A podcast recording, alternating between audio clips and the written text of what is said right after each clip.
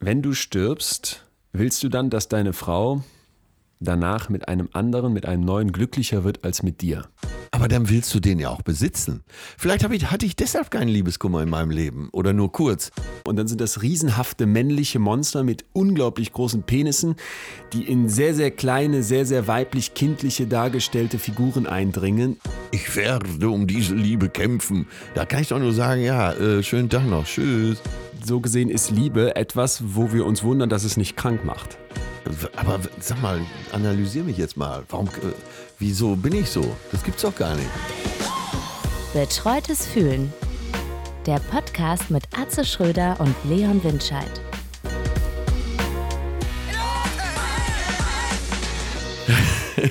ja, also man sieht hier schon, dass der Herr Doktor Leon Windscheid, der mir gegenüber sitzt, sich richtig gut vorbereitet und ich doch eher, äh, sagen wir mal, mit meinem Straßenwissen äh, und aus dem Internet so ein paar Sachen zusammenkehren. Dadurch, dass ich aber kognitiv denken kann, kann ich das eine mit dem anderen verbinden. Also das Western Saloon Wissen mit dem äh, wissenschaftlichen Ansatz hier. Ja, das Kognitivdenken, das ist schon wieder so ein typischer Atze-Move. Das ist so ein Fremdwort zusammengebracht mit irgendwas anderem, um dich noch schlauer wirken zu lassen, als du ja sowieso schon bist. Weil was soll jetzt nicht kognitives Denken sein? Äh, ja, wenn Leute. Mit, mit dem Rückenmark. Achso, du meinst, Denken ist immer verbind, nicht, verbindend. Also äh, Gedanken verbinden sozusagen. Äh, oder, Kognitionen oder, sind ja eigentlich erstmal das, was im Kopf abgeht, wenn du so möchtest. Also das, was das Denken überhaupt ausmacht. Ja, wenn man so will. Aber versteht man nicht äh, im äh, so landläufig oder äh, sagen wir mal, so, der Volksmund passt ja nicht, sagen wir landläufig, äh, versteht man doch unter kognitives Denken, dass man Dinge auch logisch weiterdenken kann und zu Ende denken kann. Ich hätte jetzt das rationales Denken genannt. Also kognitives Denken ist für mich so ein bisschen doppelt gemoppelt. Ah, okay, da kommen so wir demnächst nochmal Emotionales drauf. Fühlen, ich weiß es nicht. Vom Feeling her habe ich ein gutes Gefühl, ja. ich war jetzt kürzlich bei der Katrin Bauerfeind in dieser Talkshow. Ja. Und das war so ein richtiger Schockmoment, weil ich kam auf die Bühne und das hat auch nochmal so meinen Weihnachtsstress jetzt äh, echt in neue Sphären gekickt, weil mich das regelrecht fertig gemacht hat. Ich kam auf diese Bühne bei der Probe, gibt ja vorher immer so eine Probe, wo alle Abläufe gecheckt werden, wo sitzt man, wie läuft das Licht, wann redet man mit wem. Und dann kam dieser Showassistent zu mir mit so einem Klemmbrett und äh, meinte, Leon, hier steht jetzt vier Minuten Stand-up, was brauchst du dafür für ein Mikrofon? Hatten die dich als Komiker eingekauft? Ich, ich, ich, weiß es nicht. Ich guckte ihn an und meinte, was heißt, was für ein Mikrofon, was für ein Stand-up? Ich kriege doch hier so ein Umschnallmikrofon, wie man das immer hat, weil wir haben ja hier eine Talkshow. Da sitzen wir ja gleich zusammen und reden. Nee, hier steht, du sollst vier Minuten Stand-up machen, wenn du reinkommst. Ich wusste gar nicht genau, was meint der jetzt mit Stand-up? Äh, also, ne, so eine, so eine, so eine Comedy-Nummer. Nee, du, bist gar, noch gar nicht abgezockt. Nee, null, null. Da guckt er mich an und meinte dann so, ja, was hattet ihr doch besprochen? Da kam die Redakteurin dazu, dann die Regie und am Ende hieß es, du musst, du musst das jetzt machen. Du musst jetzt vier Minuten Stand-up machen. Und ich habe natürlich äh, null Erfahrung und auch so gesehen nichts vorbereitet gehabt und hatte dann so eine kleine, eine kleine Sektion aus meinem Programm, sag ich mal. Und das war doch dann letztendlich gut für dich, oder? Meinst du jetzt als Training? Nein, ich meine, dass du aus deinem Programm was bringen konntest, weil wenn man im Fernsehen das macht, was man auch auf der Bühne macht, ja. verkauft man meistens mehr Karten. Weil die ähm, Leute sich dann ähm, besser vorstellen können, was sie geboten Gut ist natürlich, wenn man darauf vorbereitet ist und wenn das auch für vier Minuten geeignet ist, was man macht. Bei mir sind das ja eher etwas längere Blöcke und so kam ich mir dann doch ziemlich blöd vor. Ich muss gestehen, ich habe es mir nicht angeguckt, weil ich mich, ich hasse das, das so Jetzt zu hast du mich natürlich neugierig gemacht. Ich werde es mir gleich angucken. Ja, als alter Hase reagiert man natürlich anders. Darauf. Was hättest du äh, gemacht? Pass auf, du bist jetzt mal dieser Klemmbrett-Typ. Ja. Und ich bin Atze. Also ich komme da rein. So, Atze, hier vier Minuten Stand-up jetzt gleich. Was brauchst du für ein Mikro? Sag mal, habe ich irgendwie ein Schild vorm Kopf, wo drauf steht, laber mich an? Oder ich hatte mal, ich weiß gar nicht mehr, in welcher Show das war, irgend so eine, so eine große Show halt bei RTL. Nee, ganz kurz, ich muss erst mal sagen, dass ich das so, du tust hier immer so, als wärst du so ein ausgeglichener, nicht neidischer, äh, gönnender. Ja, aber was soll ich denn sagen, wenn mich einer so dämlich anquatscht? Ja, okay. Pass auf, ich Der hatte, arbeitet da. Ich, ich hatte also mal folgende Situation, da kommt, das war jetzt nicht nett von mir, was ich jetzt erzähle, aber das war eine Zeit, wo ich auch sehr im Stress war. Ist auch schon über zehn Jahre her. Da kommt so ein Typ an mit diesem Headset-Mikrofon, ja. Was ihr dir immer hinter die Ohren klemmen und so. Sprich, der ist wichtig. So und, ja, zumindest. und ich sage ihm, äh, du mit meinen ganzen Locken und mit meiner Brille, da klemme ich mir ja nicht noch so ein Ding. Das geht nicht. Doch, doch, das geht. Äh, Kollege, ich bin schon ein paar Tage dabei. Ich sage dir, es geht nicht. Doch, das geht. Ah, okay. Dann habe ich dieses Ding genommen dieses Mikrofon, und habe mir das so durchs Schlüssel, äh, durchs äh, Knopfloch gesteckt. Ich hatte so einen Oberteil äh, und habe dann einen Knoten da reingemacht, aber so einen doppelten Knoten mit dieser, mit diesem ganzen Mikrofon. Und der Typ, der Typ hat gedacht, oh Gott, oh Gott, oh Gott. Und dann habe ich gesagt, hast recht, geht doch. Das Mikro war natürlich wissen, komplett Die kosten ein paar tausend Euro, diese Teile, die sind unglaublich teuer wahrscheinlich. Ja, aber äh, der hat doch auch viel gelernt an dem Tag. Ja, ja. Hat hoffentlich eine gute Versicherung. So, also herzlich willkommen hier zu unserem wunderbaren Podcast, halbwissenschaftlichen Podcast. Halb liegt daran, weil wir, hier sitzt nur ein Wissenschaftler. Der andere äh, ist der Straßenköter. Aber mir gegenüber sitzt der äh, reizende Dr. Leon Winscheid. Und ich bin froh, hier wieder mit dir zu sitzen. Ja, ich freue mich auch. Heute darf ich ja dazu sagen, sitzen wir bei mir im WG-Zimmer. Fünfer-WG in Münster und ich hoffe, dass man die Akustik entsprechend schön wahrnimmt, weil ich habe alles getan, was geht. Ich habe ja also meine kompletten Sofakissen in die Ecken gestopft, habe die Vorhänge aufgemacht, damit wir hier so viel Schall schlucken, wie es irgendwie geht. Du wirst auch ein guter Akustiker geworden. Ja. Für mich ist auch schön. Ich fühle mich gleich zehn Jahre jünger, weil ich in so einer WG bin. Moment mal, was soll das für zehn Jahre?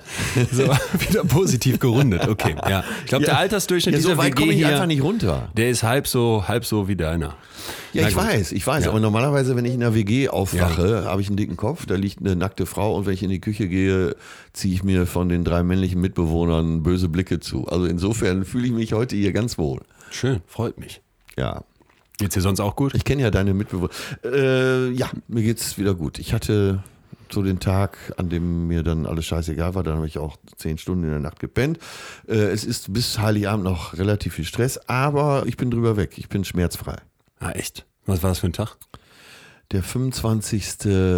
November, das war ein Montag. Da wurde ich morgens wach, nach zehn Stunden Schlaf eben und habe gedacht, den merke ich mir jetzt mal, weil jetzt geht es mir wieder gut. Ach so, und was war vorher am Tag?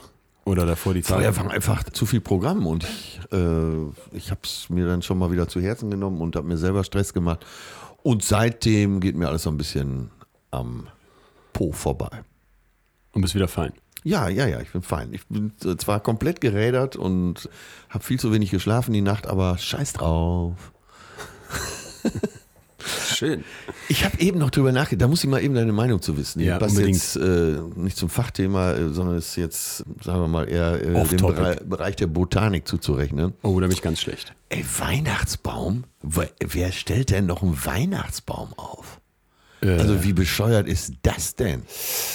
Du, man kann doch eine, schön, eine Etagiere schön schmücken oder man kauft einen aus Kunststoff, aber dann da äh, irgendwelche Wälder abholzen, oh, nur damit du einen Weihnachtsbaum da zu Hause stehen hast, geht doch gar nicht, oder? Echt? Ich weiß ich gar nicht. Ökologisch doch eine Katastrophe, ästhetisch Vollkatastrophe.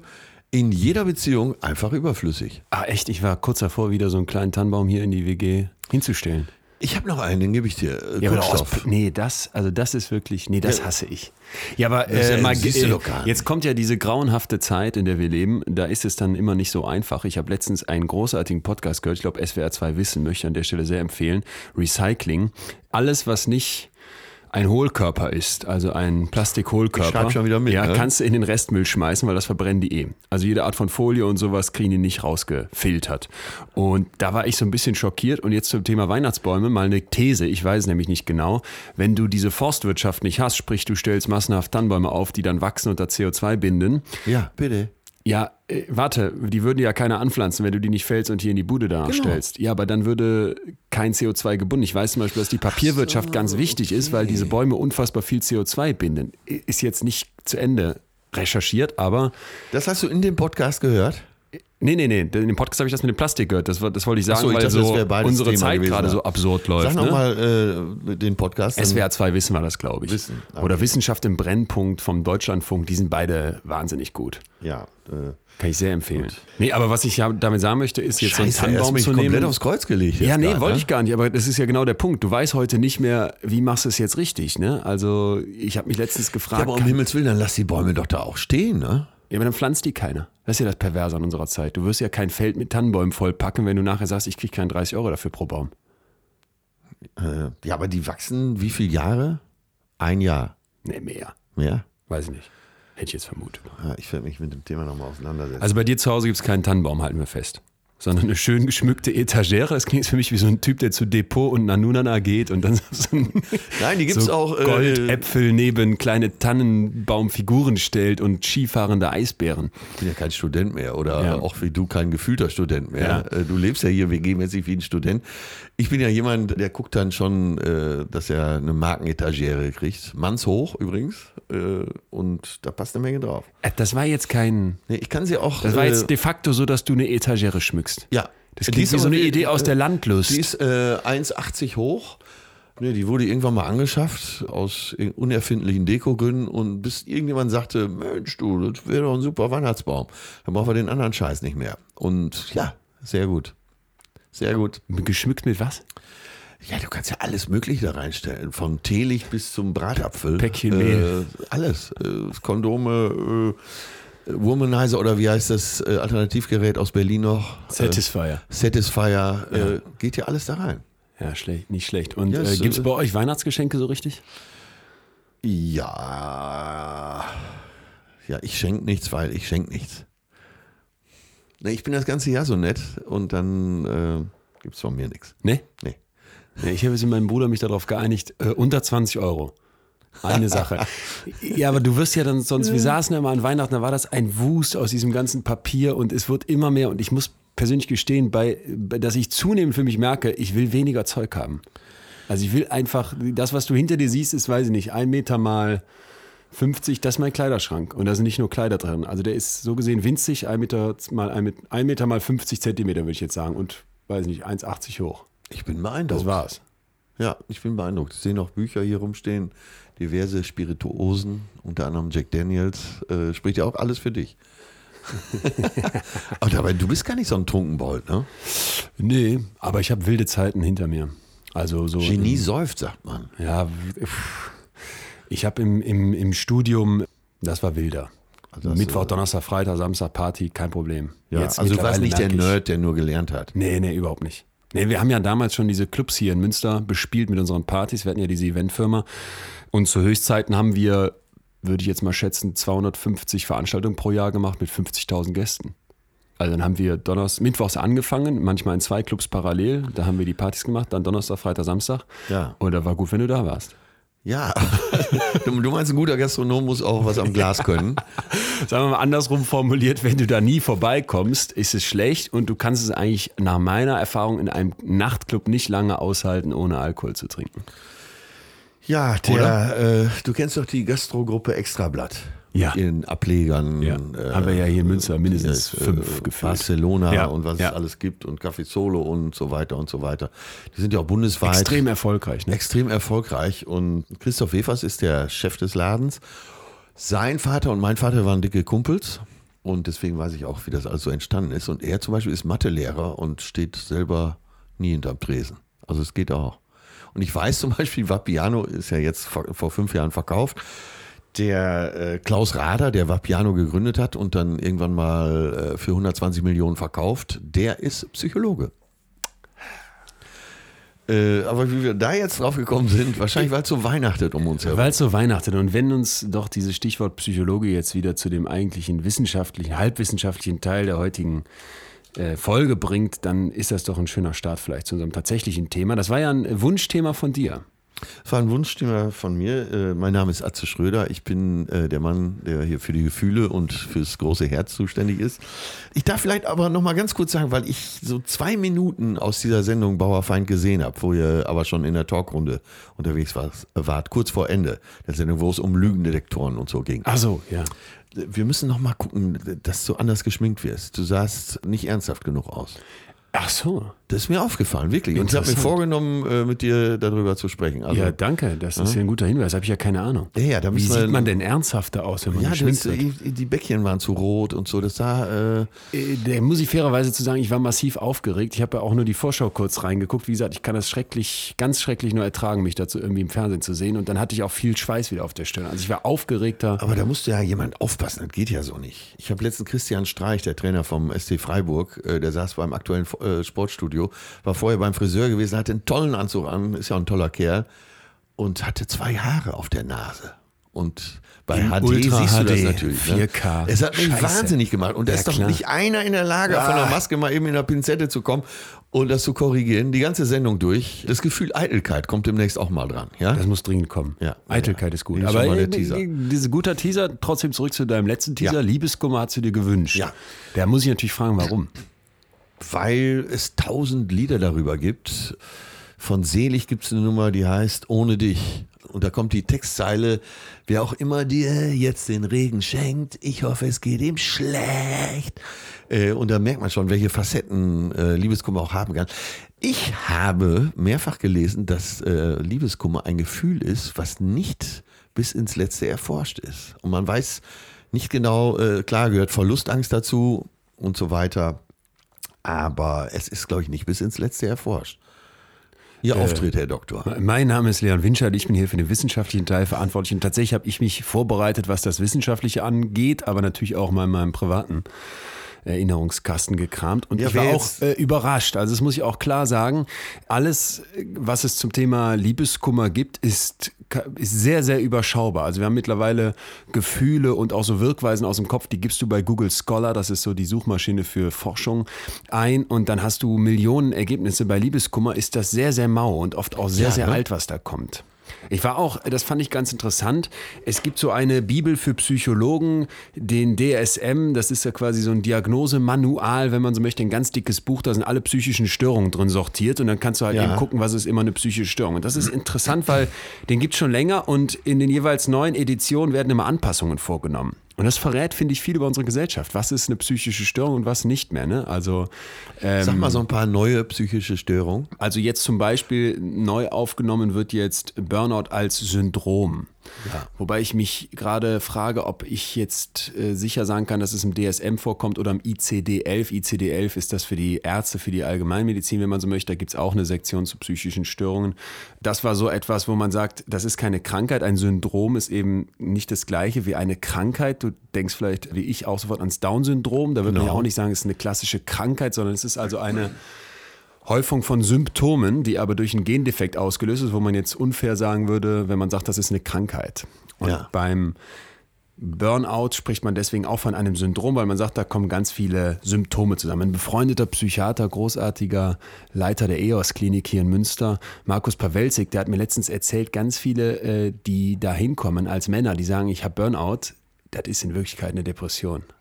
Ah, Aber man will die Diagnose nicht haben. Aber den zitierst du in letzter Zeit mal öfter, von dem bist du wirklich beeindruckt, ne? Der hat seit, weiß ich nicht, 30 Jahren arbeitet der mit Patienten zusammen. Ich glaube, 7000 Leute hat er behandelt, hat er mir erzählt. Und der hat einfach, das merkst du, so eine praktische Erfahrung, die mir fehlt. Und mich mit dem auszutauschen und da so die Insights zu bekommen, die man nicht als jemand, der gerade startet, haben kann, das ist einfach unglaublich wertvoll. Und das ist auch immer schon meine Meinung. Such dir Leute, schlauer- die es super besser können als Mensch, du. ne? Super schlauer Mensch. Ja. Und du profitierst. Ne? Und das tue ich bei dem total. Also ganz dringend. Ja, mein Lieblingszitat von ihm ist ja, man bezahlt für alles im Leben.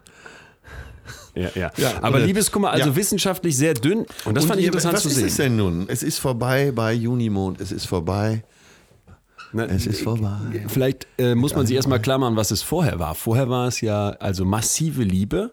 Das ist ganz wichtig. Du kannst ja keinen Liebeskummer haben, wenn es vorher nicht echte Liebe war. Und wir haben ja schon mal über Liebe gesprochen. Also das wirkt in deinem Kopf im Prinzip wie Kokain. Das heißt, da werden Neurotransmitter, vor allem Dopamin und dann auf längere Strecke auch Oxytocin ausgeschüttet. Und das ist dieses High, was man hat. Ne? Fall, in, heißt, äh, fallen in love, Aber da sagt kann man ja der. besser Kokain nehmen, oder? Ja, kommt jetzt auf an, wie lange du diesen Effekt aufrechterhalten möchtest und wie gesund sie dir so drumherum gehen soll. Aber es ist interessant, dass du es sagst, weil es gibt tatsächlich auch Ärzte, die sagen, so gesehen ist Liebe etwas, wo wir uns wundern, dass es nicht krank macht. Ja, also weil es so eine Stressreaktion ist für den Körper, so Ja. viel Cortisol auch ausgeschüttet wird, dass man eigentlich davon ausgehen müsste, du gehst irgendwann dran kaputt. Das heißt, das Thema müssen wir auch noch machen, natürlich. Ne? Liebe, Erklärung eines Phänomens. Liebe hatten wir ja schon mal, müssen wir nochmal machen. Aber Ja. hast du ja vorgeschlagen, dass wir da immer wieder drauf kommen sollten. Das Genau. glaube ich auch. Na, also jedenfalls jetzt, was passiert beim Liebeskummer? Es bricht dann im Prinzip einiges weg, was du vorher hattest. Also all das, was vorher so schön war, dieses Hoch, das nehme ich dir ja plötzlich weg. Jetzt stell dir mal einen starken Raucher vor, dem ich von heute auf morgen die Zigaretten wegnehme. Ja. Der dreht im Zweifel durch. Und das also ist der es Punkt. Ist, äh, wenn du sagst, es wirkt wie eben eine starke Droge, Heroin oder Kokain, dann äh, wäre es ja äh, rational zu erklären. Du sagst, äh, so der, der oder die, die du liebst, sind weg. So ähnlich wie Kokain ist weg, jetzt kommt der Entzug. Du weißt schon, es kommt. Aber bei Liebeskummer ist ja so, du denkst ja, wenn du akuten Liebeskummer hast, du denkst ja, es hört nie wieder auf, es wird nie wieder besser, du wirst nie wieder verliebt sein können und eigentlich ist dein Leben zu Ende.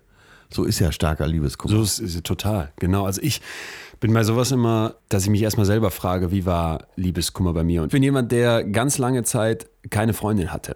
Also erst relativ spät, so mit. Ähm kein Interesse? Doch, doch. Also von deiner Seite? Und, doch, total. Kein, kein Interesse auf der anderen Seite? Ja, so, so eher so. Und vor allem auch so eine gewisse Unsicherheit. Also ich war nie derjenige, der sich da irgendwie wirklich was getraut hätte. Äh, das also verbindet uns übrigens. Ja? Ja. Ja. Ich habe auch, ich hatte keine Idee, wie ich an eine Freundin kommen sollte. Also eigentlich hatte ich das schon fast für mich abgehakt, dass es jemals so weit sein würde in meinem Leben. Wirklich, die anderen, Erstmal hatte ich kein Interesse, das ging ganz lange so. Als die anderen Bis auf dem Schulhof schon alle am Rumknutschen und Rauchen waren, habe ich noch mit den Jüngeren Fußball gespielt. Irgendwann wurde der Druck des biologischen Auftrags aber auch bei mir größer und äh, die Hormone schwappten über die Bordwand des Körpers. Da habe ich so gedacht, die hässlichste von der ganzen Schule. Da habe ich gedacht, naja, vielleicht fängst du erstmal mit der was an. Kein anderer will die, die will ja dann wahrscheinlich unbedingt. Das war so eine dicke, hässliche. hab dann aber als ich den Entschluss fasste, war sie ja nicht da. Sondern am nächsten Tag im Schulhof habe ich mir die nochmal angesehen und habe dann meinen Plan nochmal überdacht und habe gedacht, nee, dann lieber gar nicht. Tja, und plötzlich war es soweit. Es war irgendwo eine Klassenfeier. Wie alt warst du da? Oder welche Klasse ungefähr? Äh, da war ich vielleicht 15. Ja, guck mal, da bist du noch zwei Jahre vor mir. Ja, aber warte, warte. Dann wurde getrunken. Ja. Alkohol hilft, ne? Ja, ja hilft klar, ja auch. Klar. Äh, und dann gab es Flaschendrehen und plötzlich war ich mit der am Knutschen. Aber von da aus brauchte es noch, ich konnte mich ja, kann, man kann sich ja nicht jeden Tag betrinken. und dann hat es noch lange, lange, lange gedauert, bis es so weit war. Aber ich hatte auch keine Idee, wie ich es machen sollte. Ich war zu unsicher, hatte auch zu viele andere Interessen. Aber keine Ahnung, wie ich an eine Frau kommen soll. Bei mir war das so, dass ich das Gefühl hatte, da wurde sehr früh ein, ein Grundstein gelegt, der in die falsche Richtung ging. Im Prinzip von mir selber, von einer sehr unglücklichen Liebe, weil die einseitig war in der gesamten Grundschulzeit. Es gab eine Linda bei uns in der Klasse, äh, die hatte es mir komplett angetan. Kennst du so dieses, die Tür geht auf, du sitzt da als, weiß ich nicht, Erstklässler und da kommt jemand, ich glaube, die kam auch neu zu uns in die Klasse, also ein bisschen später kam die rein und du bist sofort komplett verliebt und weißt gar nicht, wie dir geschieht. Kennst du das?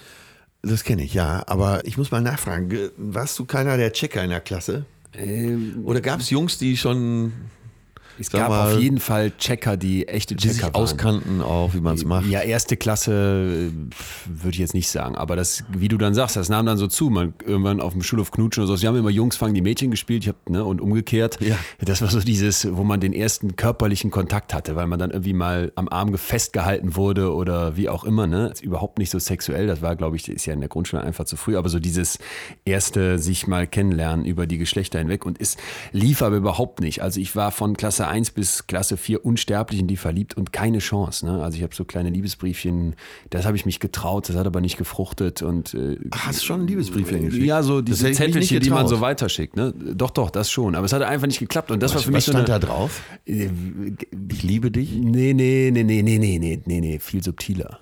Also so, ich weiß du bist gar nicht genau, so schlecht oder nein, nein, mehr du so, mit mir gehen? Ich weiß immer, dass ich mir fest vorgenommen habe, die einzuladen. Und einmal kam ich oben bei meinen Eltern. Wir hatten ein, so ein Haus in Solingen mit zwei Etagen. Meine Eltern wohnten quasi primär oben. Da hatten die so ihr Arbeitszimmer und Schlafzimmer. Und ich kam hochgelaufen zu meinem Vater ganz aufgeregt. Habe gesagt, Papa.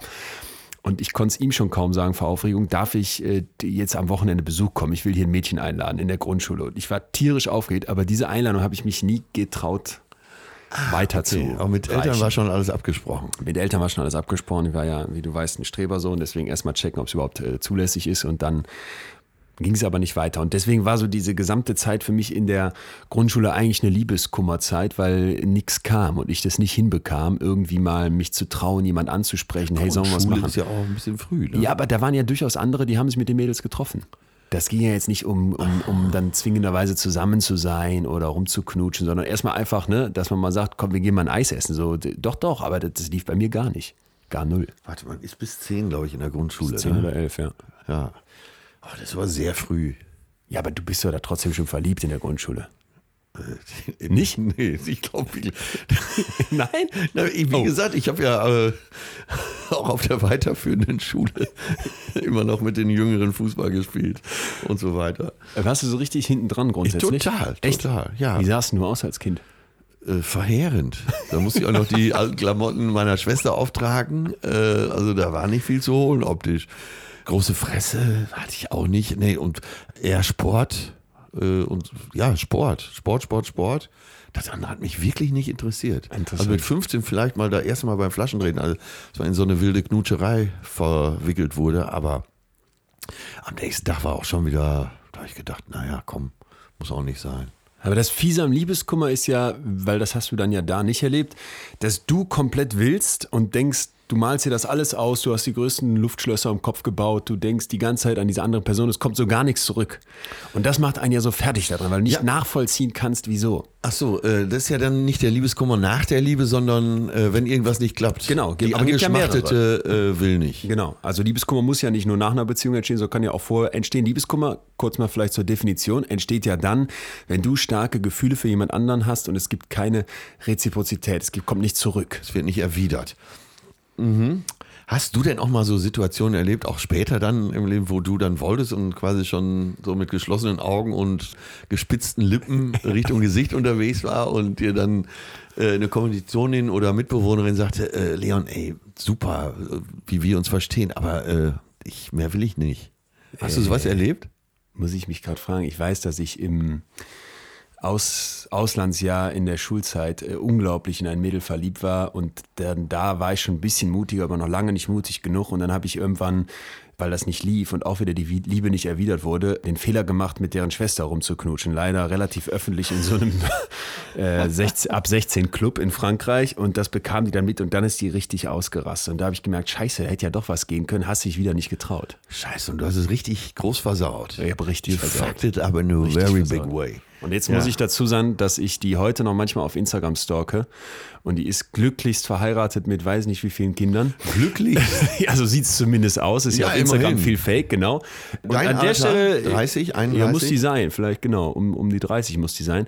Und an der Stelle muss ich sagen, das habe ich komplett überwunden. Das ist natürlich auch Ewigkeiten her, aber da freue ich mich wirklich, das zu sehen. Weil das ist ja auch Ja, oft so, ne? äh, dass man das sind nicht so gut Anek- sehen kann. Anekdoten auch drumherum, die machen es ja vielleicht auch interessant. Aber äh, ich darf mal eben äh, Roger Willemsen zitieren. Der hat mal gesagt, äh, Liebeskummer ist ein stärkeres Gefühl als die Liebe selbst. Was sagst du dazu?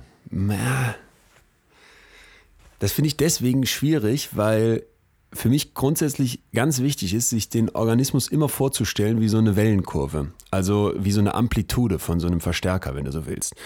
Wenn du dich einmal hochkickst, durch was auch immer, dann gibt es oft auch wieder dieses Fallen nach unten, weil du dich irgendwie wieder auf einen Mittelwert am Ende einigen musst.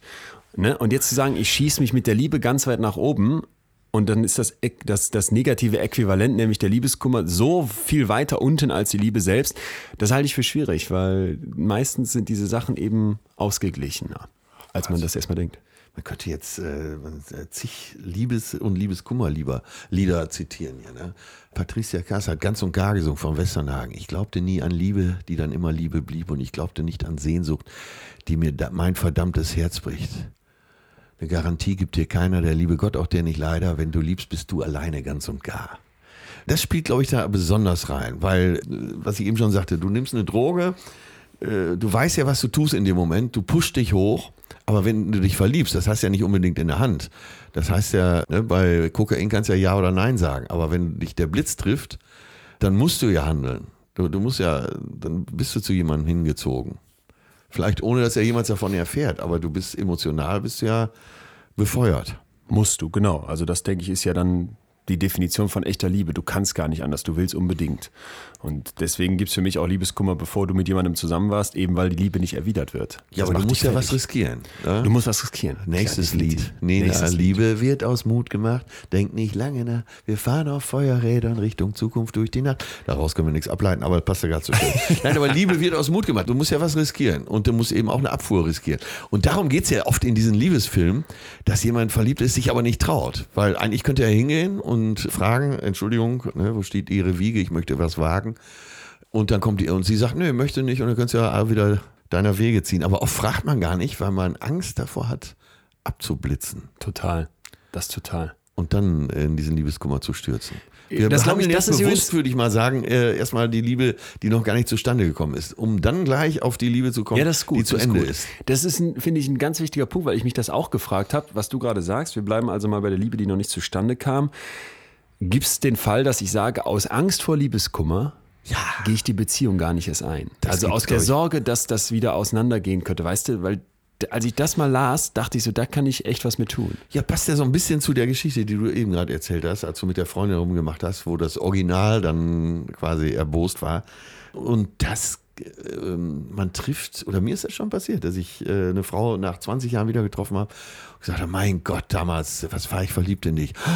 Ich doch in, in dich, auch warum hast Echt? du denn nichts gesagt? Und ey, wir wären so ein schönes Paar geworden. Und wirklich, also wir konnten dann beide drüber lachen, weil irgendwie haben wir dann auch gedacht, wahrscheinlich wäre das dann doch nichts geworden. Aber wirklich, sie hat sich nicht getraut, mir das zu sagen und ich habe mich nicht getraut, ihr das zu sagen.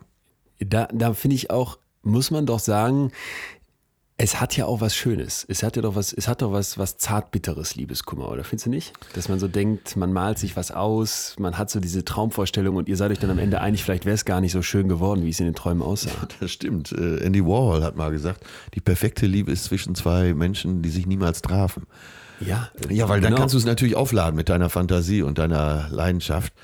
Äh, Und du läufst nicht Gefahr, im Alltag zu versanden. Ja, äh, klar, man kann ja, man kann ja träumen davon. Hatten wir ja letztens, ne? Träume sterben auf der Schwelle der Erfüllung. Vielleicht ist es dann nicht so schön, wie man sich vorgestellt hat.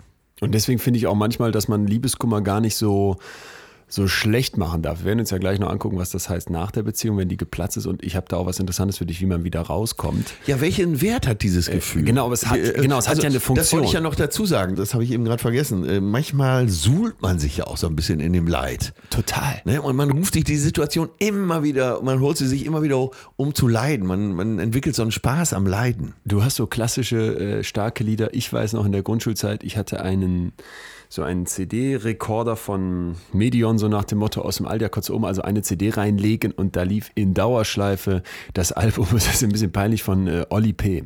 Also diesem Oliver Petzokat von Gute Zeiten, Schlechte Zeiten, der hat ja, Ja, ja. damals in den 90ern so Hits gehabt.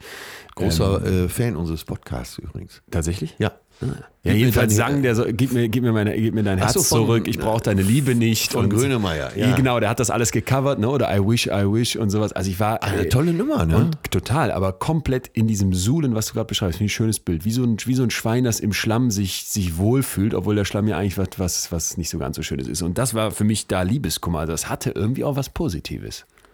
Ja, ja, ja, ich versuche mir gerade, gib mir mein Herz zurück, bevor, Bevor es auseinanderbricht. Je eher, je eher, du gehst, desto umso leichter, leichter, desto leichter wird's für mich. Du kannst schön singen. geht so, geht so, mehr sprechen. Schöner äh, als ich. So Sprechgesang. Ich bin auf was Überragendes gestoßen, wo ich wieder mal so dachte, äh, wann schmelzen die Polkappen endlich? Ich weiß nicht, ob du 3D-Sex-Avatare kennst. Davon hast du mir schon mal. Nee, habe ich dir noch nicht von erzählt. ich habe dir schon von Deepfake-Porno erzählt, wo so. Äh. Nein, du hast mir von einem Bordell äh, mit. Das war ein echtes Bordell. Interessant, was ich dir schon alles erzählt habe. Das Ja. war ein echtes Bordell mit Roboterpuppen. Aber jetzt pass auf, wie Next Level Shit ist jetzt ein Programm, das heißt Wörtermate. Virtual A Mate, wenn du so willst. Ja, ja. Und da kannst du dich also anmelden und dann kannst du da 3D-Models erstellen lassen. Kriegst also so eine Figur, erstmal so als Rohling, sag ich mal, so eine, so eine Tonmasse, wenn du so willst. Dann hast du diverse Regler, aber du trägst, muss ich dazu sagen, währenddessen muss man dir bei YouTube angucken. Wenig geklickte Videos, aber ich glaube, das wird bald sehr durch die Decke gehen. Steht dann ein Typ mit einer virtuellen Virtual Reality Brille. Ja, aber Sprich- nichts Haptisches. Nichts Haptisches, nee, nee. Aber der hat jetzt dann so einen Cursor in der Hand und kann dann da, während der uns die Virtual Reality Brille so zeigt, wie er das, was er da sieht, vor sich hat, diese Frau in dem Fall vor sich formen. Und immer mehr Parameter so einstellen. Was soll die für eine Haarfarbe haben? Wie lang, wie groß sollen die Brüste sein? Wie schmal die Taille, breit die Taille, etc. Und jetzt pass auf. Grausam. Ja, gibt's aber jetzt Angebote von auf so Marktplätzen wie Patreon oder in so Foren wie Reddit. Da kannst du dann quasi Leute an, anheuern, die kreieren dann eine Wunschfigur, die sehr nah an dem dran ist, was du denen vorgibst. Sprich, das war dann die Überschrift, Sex mit deiner Ex in der virtuellen Realität. Also es gibt dann User, die kommentieren auch darunter, hör mal, ich habe jetzt hier 300 Dollar bezahlt und da wurde mir meine Ex-Freundin nachgebaut und das sah doch zwar noch aus wie ein Computerspiel, aber erschreckend realistisch. Ich baue mir meine Ex-Freundin nach. Ist Wahnsinn, oder? Früher hieß es immer, ich kaufe mir 8 Kilo Pferdefleisch und baue mir einen Pony. Und jetzt kann man sich virtuell seine Ex-Freundin nachbauen. Ist er nicht heftig? Äh, das finde ich ganz schön heftig. Äh, Sag mal, gibt es Untersuchungen darüber, wohin uns das alles führt? Ich, ich kann dir Dass das, wir uns immer weiter vom echten Leben würde jetzt mal eine? Prognose fü- äh, wagen. Das führt uns in den Wahnsinn. Das, also das glaube ich de facto. Das ist alles auf den ersten Blick immer eine Spielerei, aber sobald die Menschen anfangen, sich wirklich darin zu verlieren, gehst du kaputt. Vor allen Dingen, du baust Du ja was kaputt. ohne Schwächen. Du baust was ohne Schwächen, du baust etwas, wenn du das zu jung konsumierst und die Realität vorher nicht kennengelernt hast, das dich völlig zerstört, weil du gar nicht mehr verstehen kannst, was die, was die Realität ist. Ich habe letztens mal, ich weiß nicht, ob ich das schon erzählt habe, bei Pornhub äh, gelesen, was die Hauptwörter sind, die gesucht werden. Habe ich das erzählt? Nee, das hast du nicht, aber auf, äh, ähm, wir haben drü- drüber gesprochen, dass äh, klar, Pornos führen ja auch in so eine gewisse Abst- und, Abgestumpftheit. Und Top-Suchwort 2019 oder Platz 2 auf jeden Fall ganz weit oben war ein japanischer Begriff. Ich habe ihn vergessen, Haikiduri sage ich jetzt mal, als, als Nicht-Japaner, um ein Fantasiewort zu erfinden. Und das beschreibt also eine Art von Porno, die mir unbekannt war.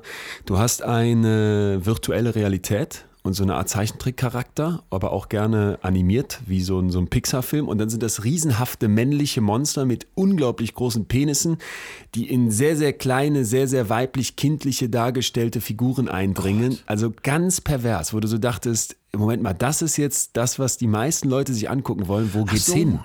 Also das ist das meistgesuchte Wort. Das ist die meistgesuchte Art von Porno. Das hat mich fertig gemacht. Wahnsinn.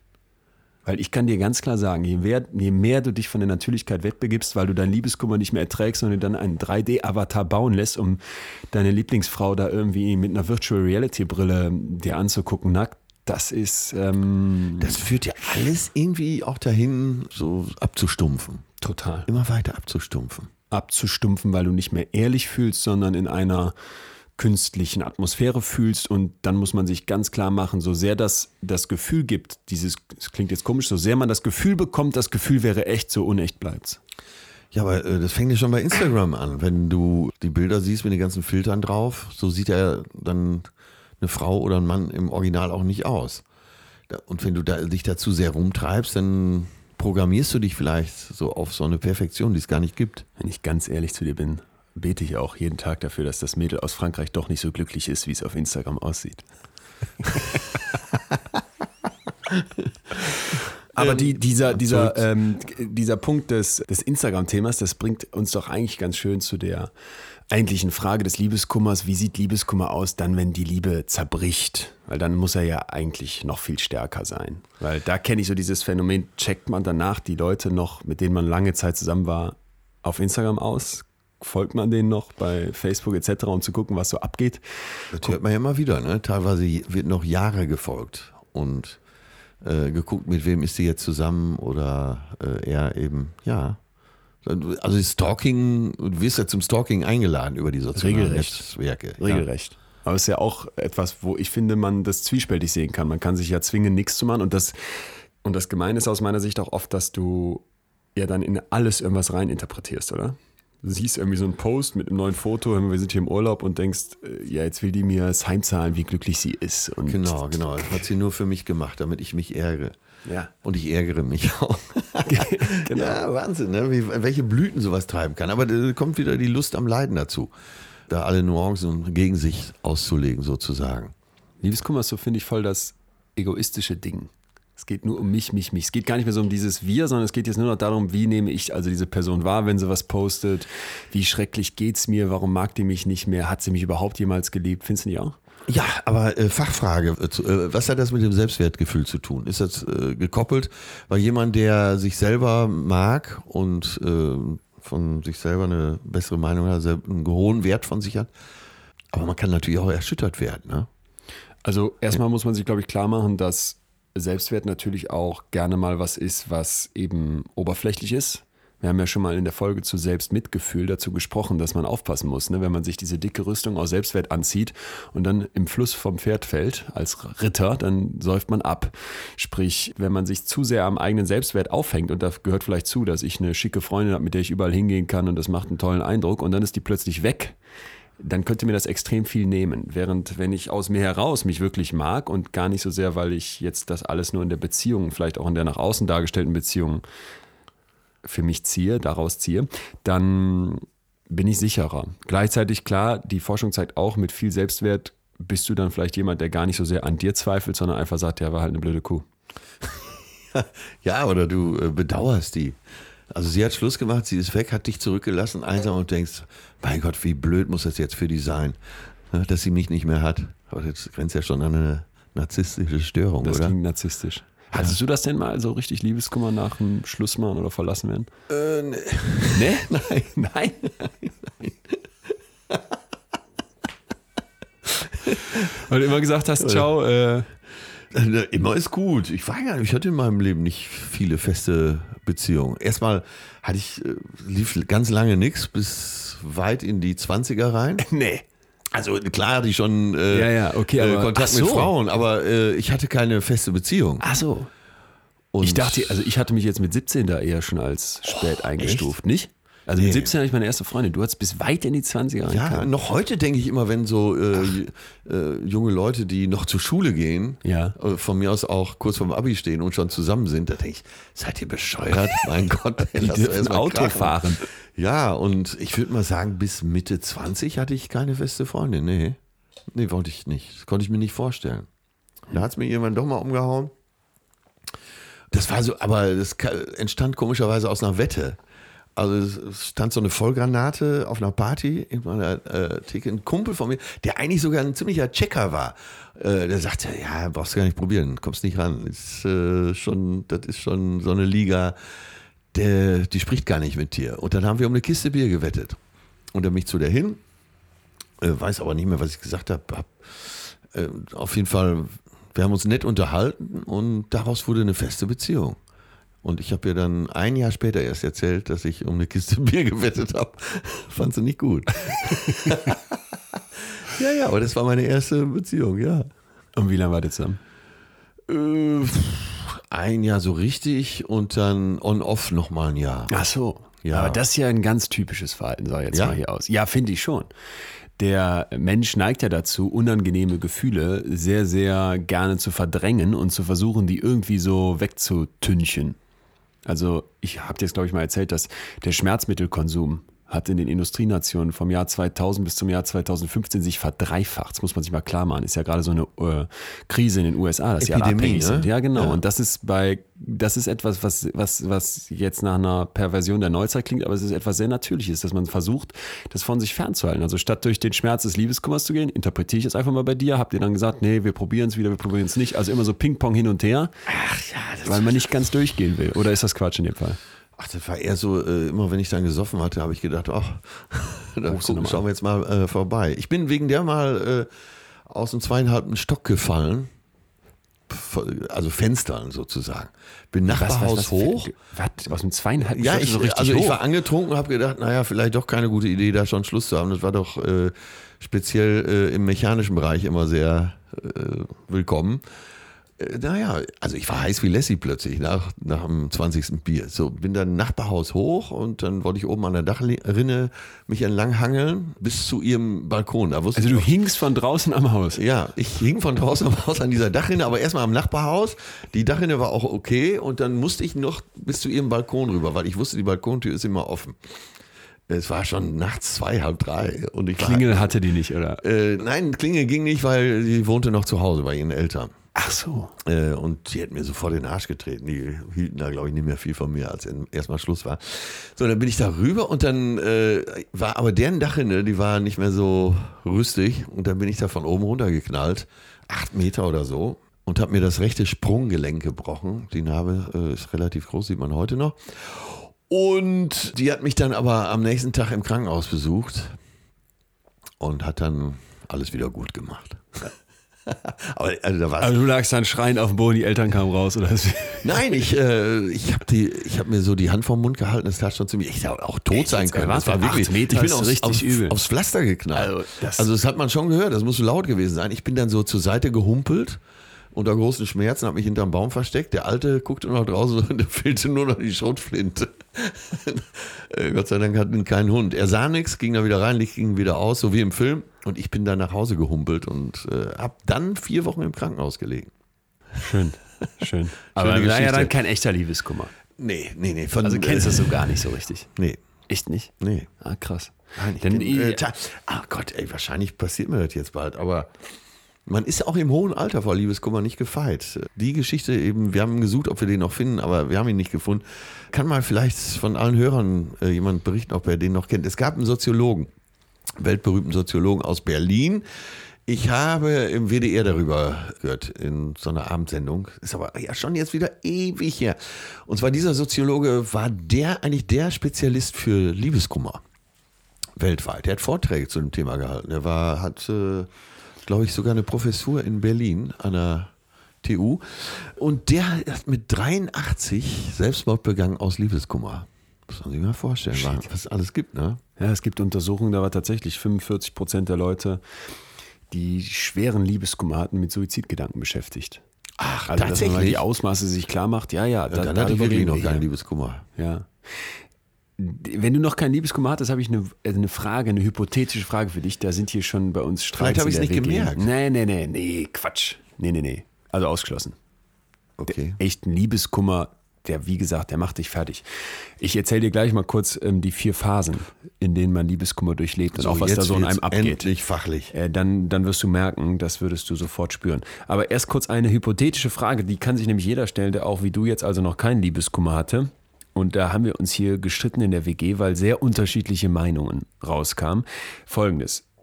Wenn du stirbst, willst du dann, dass deine Frau danach mit einem anderen, mit einem neuen glücklicher wird als mit dir? Ja, das wäre toll. Das finde ich gut. Ja, ganz klares Ja. Von, von tief drin, ja. Das heißt ja, äh, weil ich finde, das ist so die Impulsantwort, die man geben würde, wenn man jetzt jemanden wirklich liebt. Äh, Das heißt doch aber auch, es muss ja da theoretisch jemanden geben, der, mit dem die glücklicher sein könnte als du. Also würdest du dir das auch wünschen, wenn du noch lebst? Und wenn nein, ist das dann nicht wieder extrem egoistisch? Äh, ja, würde ich schon sagen, wenn die jemanden findet, mit dem sie glücklicher ist, also auch zu meinen Lebzeiten, äh, mit dem sie glücklicher werden kann als mit mir, dann würde ich sagen, ja. Das muss sie machen, das muss sie machen und ich gönne ihr das dann auch. Tut für Ja, aber die Frage war ja nicht, das ist ja nicht, dann ein bisschen- die Frage war ja, willst du das? Ja, Echt? ja. Nee, hier hört's auf bei mir jetzt. Echt? Ja? Äh, ja. Denn ich will dich nicht besitzen, will dich nicht für mich allein. Denn zur Liebe gehört Freiheit und das ist es, was ich meine. Also wenn ich sterbe, gerne, kein Problem, dann ist mir auch alles egal. Aber vorher jetzt zu sagen, hör mal, ich würde mir wünschen, dass du mit jemand anderem glücklicher wirst als mit mir, wenn es den gibt, viel jetzt sehr. Wa- Warte, wir müssen, äh, hilf mir bitte. Du kannst Ja, ja, äh, besser denken als ich. Ob ich das richtig verstehe? Ja, also es gibt jemanden, wo ich äh, denke, naja, mit dem könnte die glücklicher sein als mit mir. Doch, dann gönne ich dir das. Ja, bitte. Dann geh dahin. Dann leide ich kurz. Ist das dann echt, kann das echte Liebe sein? Ja, was ist denn Liebe? Das haben wir noch nie wirklich rausarbeiten können. Weil man das nicht rausarbeiten kann. Liebe will nicht besitzen, sage ich mal. Ja, aber nee. Also wenn ich wenn wirklich Menschen verliebt liebe, bin, dann will ich will ich die doch auch glücklich sehen. Und wenn die mit einem anderen glücklicher ist, dann Ja, soll, du- muss warte sie mal, das doch machen. Nein, du kannst doch nicht. Wenn ich jetzt abgrundtief in jemanden verliebt bin, dann wünsche ich mir doch nicht in so einer Selbstlosigkeit, dass diese Person mit jemand anderem jetzt noch glücklicher wäre, damit sie noch. Aber dann willst du den ja auch besitzen. Vielleicht ich, hatte ich deshalb keinen Liebeskummer in meinem Leben. Oder nur kurz, weil ich keinen besitzen will. Weiß ich nicht. Ja, aber äh, Leon, äh, denk doch mal nach, wenn du jemanden wirklich liebst, Ja. dann äh, willst du doch, dass er glücklich ist. Und wenn er mit jemand Total. anderem glücklicher sein kann, dann ist es doch logisch. Das ist doch eine, Ja, das kriege ich das ist als eine Mensch nicht mathematische hin. Gleichung. Ja, der Mensch ist aber keine mathematische Gleichung. Das ist ja genau der Punkt. Da müsste ich, nein, da müsste ich ja sagen, nein, nein, nein, Moment, äh, Atze, da, da, ich kann es auch noch nicht hundertprozentig glauben, dass du das so sagst. Weil, Glaubst du denn, dass die Frau, mit der du zusammen bist, die einzig mögliche Frau auf dieser Welt für dich ist? Zufällig war sie da und dann hat sie dich genommen, sonst wäre das doch garantiert mit dem anderen so gekommen. Das klingt zwar nicht so schön, doch das kann man doch auch mal so sehen. Das ist ja auch eine grundlegende Frage. Also gibt es die eine Nee. Ware? Nein. ich dachte mir, ich wäre unromantisch. Du bist ja der Wahnsinn. Äh, na, ich bin totaler Romantiker, aber Null. es ist, es ist ja völlig ist ja absurd, bei sieben Milliarden Menschen davon auszugehen, dass du nur der Einzige oder dass Äh, die ja- nur die Einzige für dich ist. Das ist doch absurd. da aber draußen. Aber wenn ich so nicht, also ich gebe dir recht aus so einer rationalen Sicht, aber wenn ich wirklich verliebt bin, dann denke ich doch nicht so rational. Fang das ist doch keine Liebe, das ist doch geistige Behinderung. Äh, ja. Die fahren in Tokio U-Bahn äh, oder in Miami Wasserski, die Ja. wär- wärmen bereits die Betten an für deine Figur Cherie. Das klingt zwar nicht so schön, doch das kann man doch auch mal so sehen. Guck mal, hier fährt schon der Notarztwagen, weil sie hier Liebeskummer vermuten. Alles gut, Jungs, weiterfahren.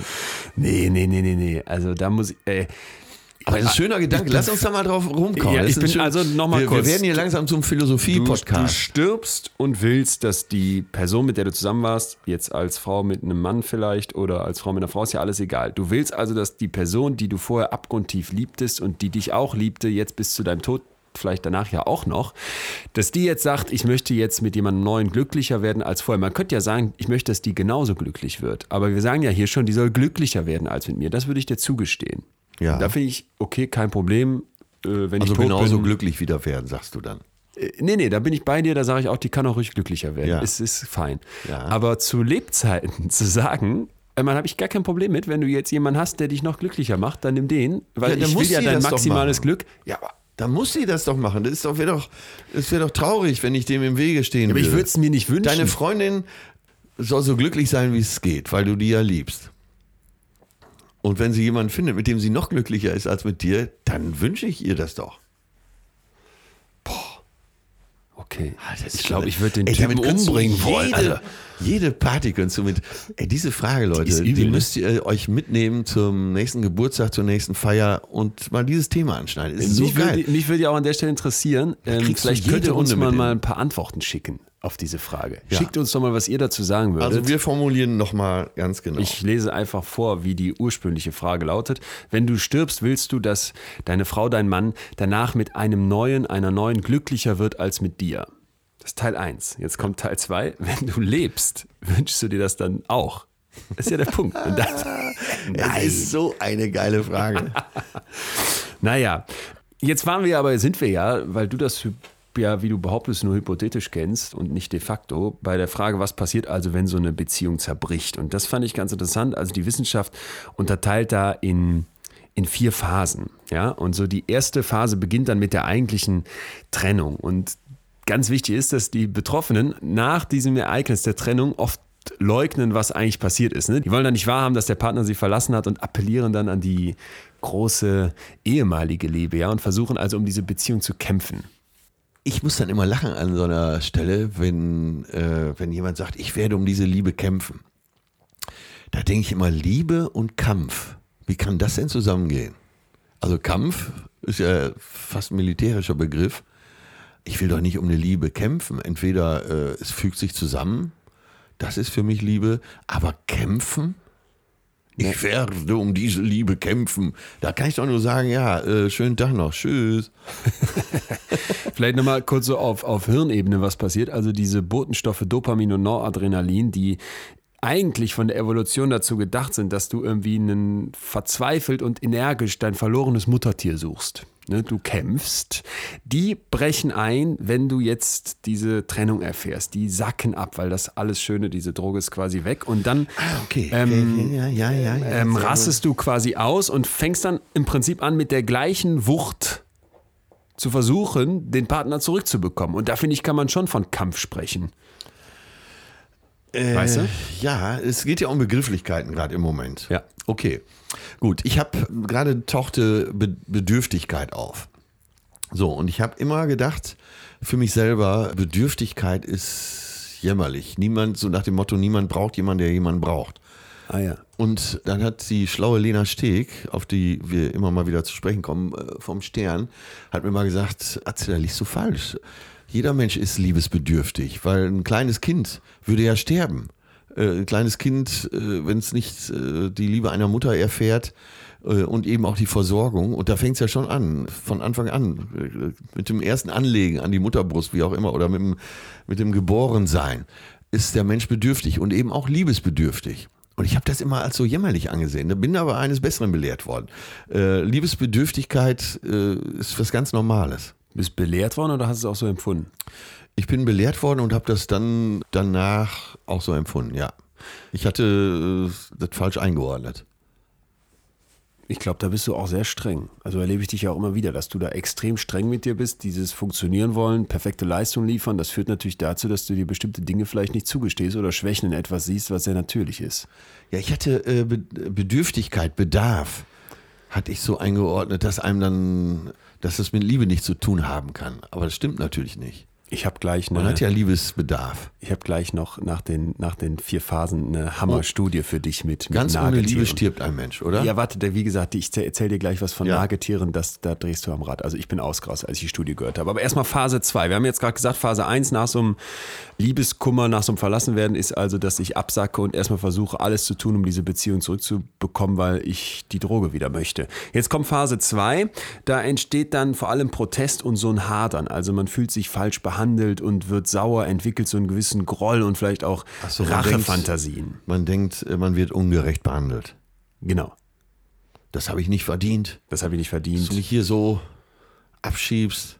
Das Problem ist jetzt, dass der Dopaminspiegel also drastisch abfällt ne? und dann kann eine, Depression folgen. Das heißt, die Betroffenen können nicht mehr richtig schlafen, nicht mehr richtig essen, zermartern sich dann quasi die ganze Zeit den Kopf, die Gedanken und suchen nach dem Warum. Und manche, das finde ich ganz interessant, können dann auch in so eine Manie reingeraten. Also die drehen dann völlig durch. Die fangen an zu shoppen, die sind super gut nach außen drauf, haben mega ihren Selbstwert erhöht. Ne? Aber in Wirklichkeit ist das alles noch eine Reaktion dieser Phase 2.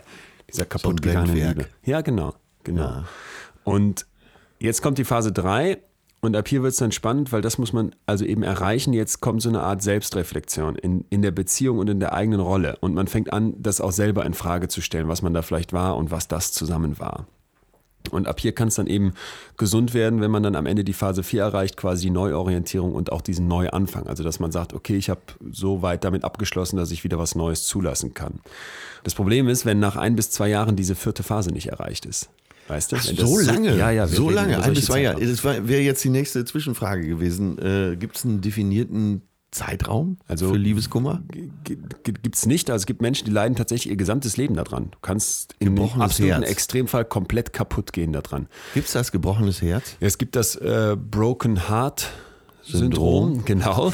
Also es geht darum, dass sich die linke Herzkammer extrem verdickt und dann die Form von so einem Tonkrug annimmt. Das kommt aus dem Japanischen. Das sind also Tonkrüge, mit denen man früher Tintenfische gefangen hat. Der kann da rein, aber nicht mehr raus. Wird Ja. oben ganz dünn und unten ganz dick und deswegen nennt sich das Takotsubo-Syndrom. Und es führt dazu, dass das Herz nicht mehr richtig Blut pumpen kann. Oft wird das mit einem Herzinfarkt verwechselt. Und- Und es kann im schlimmsten Fall tödlich verlaufen. Also liebes äh, gebrochenes Herz kann tödlich sein. Wichtig äh, natürlich an der Stelle, ausgelöst durch massiven Stress, kann aber auch ausgelöst sein durch massive Freude. Also es geht erstmal darum, dass krass in dir was abgeht. Und wenn man das googelt, dann wird das sehr schnell synonym mit Liebeskummer gesetzt und dann sind die Headlines natürlich Liebeskummer ist tödlich. Vorsicht, wir reden hier meistens über sehr alte Frauen nach der Menopause, die dann nochmal einen massiven Kick durch irgendwas bekommen. Kann auch der Tod von einem nahen Angehörigen sein, kann auch eine Kündigung sein oder oder oder und dann dreht das Herz durch. Also das muss man jetzt mal trennen. Nichtsdestotrotz, Liebeskummer kann im schlimmsten Fall töten, klar.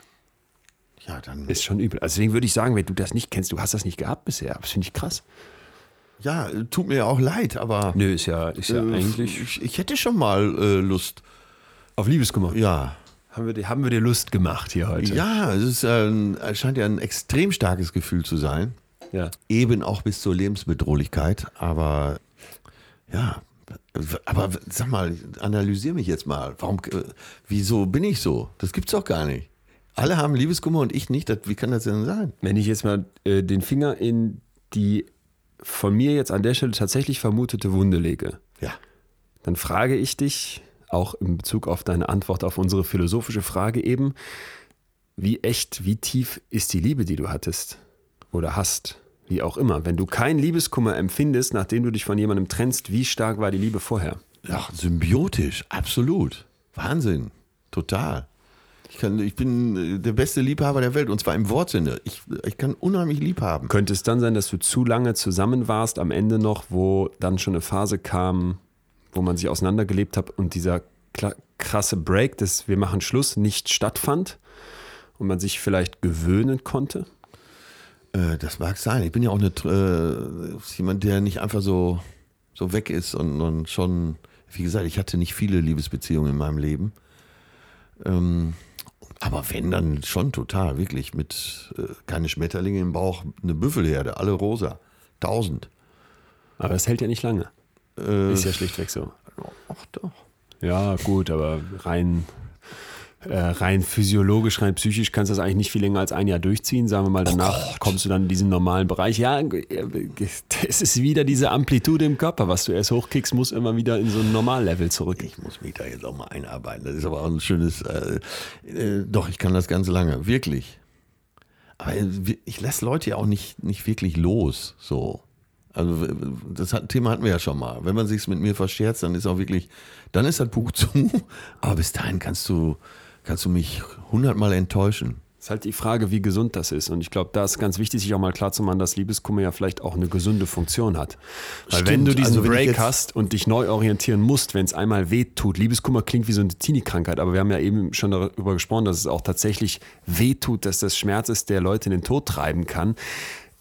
Dieser Schmerz hat eine. Funktion. Ich bin jetzt ganz verunsichert, wirklich. Also, äh, wenn du jetzt Therapeut wärst, dann würde ich wahrscheinlich jetzt das nächste Jahr bei dir buchen, um da mal dem auf den Grund zu gehen. Warum? Warum hab ich das gibt's doch gar nicht. Es ist ja unmenschlich, keinen Liebeskummer zu haben. Das, ganz ehrlich, Atze, ich finde es fast unmenschlich, sich zu wünschen, dass eine Frau, die ich liebe, während ich noch da bin, mit jemand anderem glücklicher werden soll. Liebe ich die dann wirklich? Ich, ich weiß total, was du meinst, dass es so selbstlos ist, aber andererseits, in der Liebe ist man doch nicht selbstlos. In der Liebe ist man so von der anderen Person eingenommen, dass man alles tun würde, um die zu halten und dann von ganzem Herzen zu wünschen, ich wünsche, dass du mit wem anders glücklicher wirst. Vielleicht um mal zu gucken, wie man wieder rauskommt. Gibt es denn ein Standardwerk, ein aktuelles Standardwerk zum Thema Liebe? Es gibt sogar einiges, aber ich möchte eine Frau ganz besonders empfehlen und das ist Helen Fischer. Und wer jetzt keinen Bock auf Lesen hat, der kann nochmal bei YouTube sich die TED Talks von der angucken. Ich meine, die sind auch übersetzt mit Untertiteln. Ey, von der habe selbst ich schon äh, Sachen gesehen und gelesen. Die also Wahnsinn, großartig. ne? Anthropologin, ganz Ja, viel mit ja, Hirnscans eine schlaue gearbeitet, äh, sich die Frage gestellt, warum wir uns betrügen, belügen und eben auch viel zum Thema Schluss machen und Liebe geforscht und ähm, die ist wirklich, äh, wirklich der Hammer. Also Helen Fischer für Leute, die sich da noch ein bisschen einarbeiten wollen, lesen wollen. Aber jetzt muss ich dir eben erzählen, diese Studie, über die ich gestolpert bin und die für mich so diese Tür aufmacht zu der Frage, wenn ich Liebeskummer habe, wie werde ich den wieder los? Ja. Also wie schaffe ich es, mich se- selber zu befreien? Die Studie, großartig publiziert, ich glaube in Nature, mit Präriewühlmäusen. Präriewühlmäuse sind anders als 95 Prozent aller anderen Säugetiere, welche die ihr Leben lang in monogamen Paarbeziehungen leben. Also es ist eine große Besonderheit. Es kommt zwar wohl vor, dass die Män Männchen sich dann mal bei so ihren täglichen Streifzügen durch die Steppe oder wo die rumrennen in einer Affäre verlieren, aber die kommen abends immer zurück ins heimische Nest zu Mutti und Wie die wartet dann Pinguine. da. Kann sein. Pinguine sind Ja, auch ihr Pinguin- Leben lang monogam? Ein, Pinguine sind ein Leben lang monogam. Interessant, ja, also gut. Aber das sind die absoluten Ausnahmen. Wir kennen Ja. die anderen Tiere, han- handhaben das etwas anders. So, und jetzt wollten Forscher wissen, das ist, wird ab jetzt hier sehr gemein. Was passiert, wenn die Frau jetzt nicht mehr zu Hause wartet? sondern verschwindet. Dafür haben die die gezüchtet, das waren ursprünglich mal Wildfänger, aber die waren jetzt seit 100 Tagen oder sowas schon nur in diesem Labor aufgewachsen. Eltern also irgendwann mal draußen gewesen, die Kids jetzt aber in diesem Labor gezüchtet. Und nach 100 Tagen sind die wohl schon so groß genug, um sich quasi zu verlieben. Da haben die die zusammengesetzt mit Weibchen, also jeweils ein Männchen mit einem Weibchen in ein neues Gehege. Und haben die sich fünf Tage lang kennenlernen lassen. Und nicht nur das haben die gemacht, sondern die hatten noch quasi eine Kontrollgruppe. Da haben die ein Männchen mit einem Männchen immer zusammengesetzt.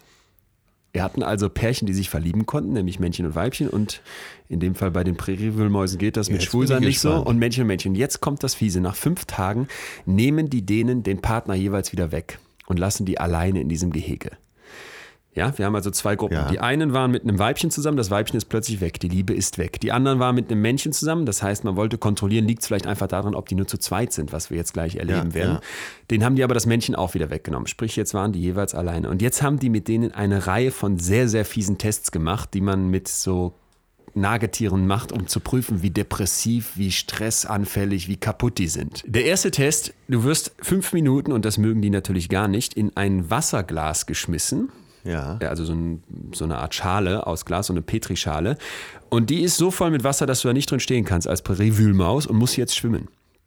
Sonst gehst du unter. Sprich, du hast im Prinzip Angst zu sterben. Ja. Und jetzt messen die, wie lange schwimmst du und ab wann wirst du lethargisch und lässt dich nur noch treiben.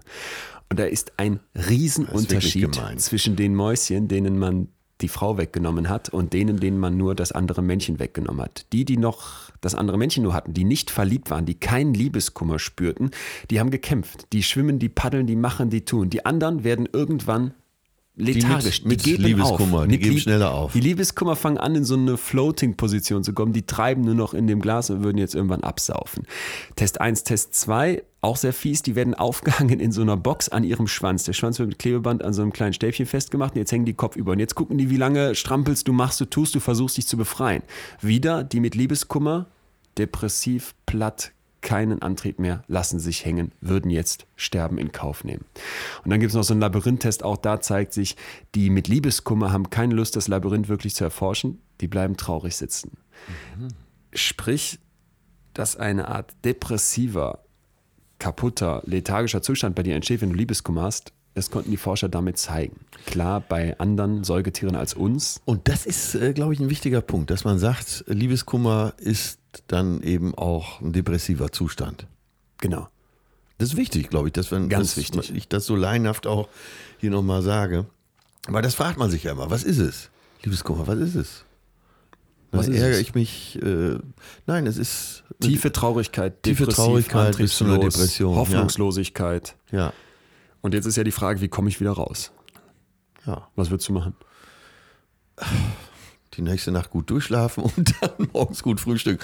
Äh, ich weiß ich doch nicht. Ich weiß es nicht. Ich weiß Aber du nicht. kennst doch, du kennst doch depressive Phasen. Ja, Was machst du dann? also ich tatsächlich habe hab ich äh, auch immer mal so Phasen übers Jahr gesehen, äh, wo ich melancholisch bin, sage ich es mal so.